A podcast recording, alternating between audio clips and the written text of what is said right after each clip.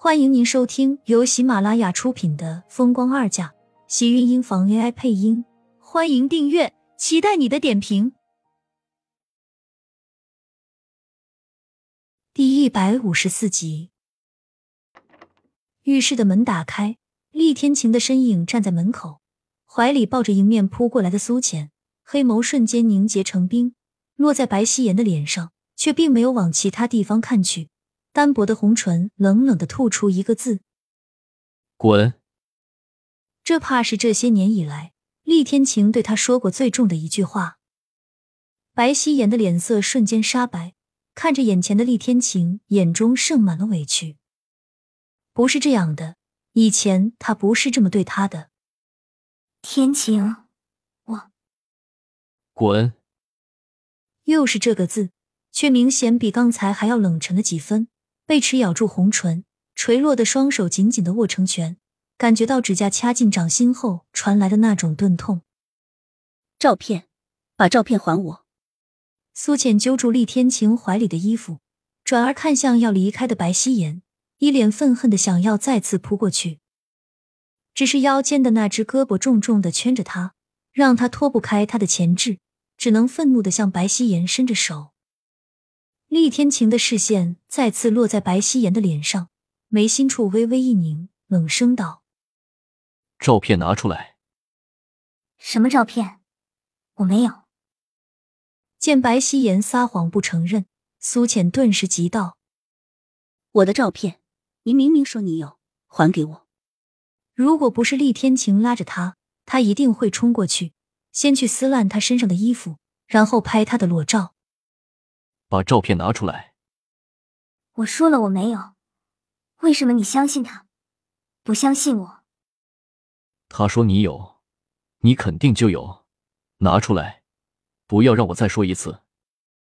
见厉天晴脸上的决绝，还有他就这么理所当然的相信苏浅的话，白希言的心中满满都是不甘和愤怒。如果你不想拿出来，我会亲自让人动手。他说是让别人动手，不是他亲自动手。白希言又怎么可能不知道他向来说话算话的性格？心里委屈，却终究咬了咬唇。在我手机里，把你的电脑和手机都拿过来。白希言喜欢自拍，所以经常会存一些照片。他有一个小电脑，也是喜欢随身携带的。厉天晴很清楚他的习惯，手机里的照片。一定会有一份拷贝在电脑上。果然，他话音刚落，白希言的脸色就跟着惨白了，难看到了极点，瞪着厉天晴，又委屈又害怕，最后只能出去拿自己手机。为什么？为什么不告诉我？在我昏迷的时候，程逸阳拍了我的照片，你为什么不说？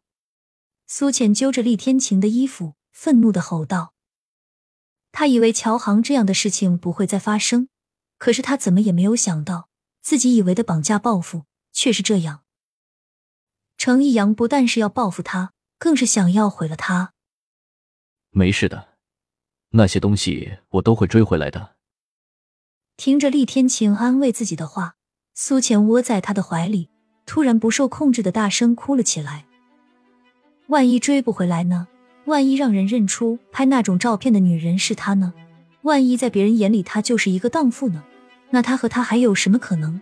怕是他连这样偷偷待在他身边的资格都没有了吧？一个女人的名声，如果卑贱到了地底，她还拿什么活在这个世上？他是要报复我，要毁了我。别哭，有我在。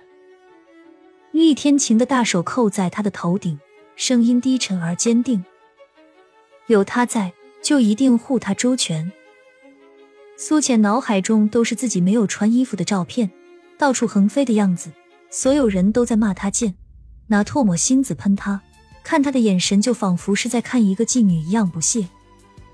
他的人生再次掉入黑暗中，无法自拔，沉入深渊里，心像是被一排密密的小刺扎入心肺里，疼得他不敢呼吸，一阵阵窒息感让他眼前一黑。晕倒在厉天晴的怀里，厉天晴将他抱出浴室，擦干他身上的水，才为他盖好被子，转身出了卧室。书房内，厉天晴随意的翻看着手里的手机，站在对面的白希言显得小心翼翼。手机被他随意的扔在桌上，触上他冰冷的视线，白希言的身体一紧，差点跌到地上。你知道我不喜欢一件事重复去做，今天你是想坏了我的规矩。食指和中指敲击着桌面，发出一声声沉闷的声响，像是在研磨的刀子，让人后背窜起一阵刺骨的沁凉。白希言只觉得心头一跳，皱眉紧咬着红唇，看着厉天晴，只觉得委屈。虽然强撑着，但随着敲击桌面的咚咚声。心脏也跟着一点点缩紧，赶紧上前一步，急道：“天晴，你听我解释，我没有。看在你死去父亲的面子上，不要让我再重复一遍。”听着厉天晴明显冷了几分的话，白希言双手死死揪紧自己的衣角，脸白的成了霜。这是他第一次在厉天晴的嘴里以警告的口吻提到他死去的父母。挣扎过后，将口袋里掏出一个 U 盘递了过去。厉天晴冷睨了一眼，白希言赶紧道：“真的没有了，我一张都没有保存。”说完，死死的咬着嘴唇，感觉到口中一股浓烈的血腥味。厉天晴的视线从他那张视死如归的小脸上扫过，冷哼一声，低头看着指尖玩弄着小小的黑色 U 盘。黑眸中闪过一丝幽冷。沁园一直没有人打理，那所园子是你父母生前照顾的，我会让人转到你的名下。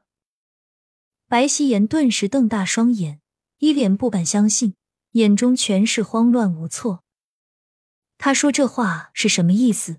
好好的，为什么要把房子给他？你以后回那里生活，老宅那边我会去说。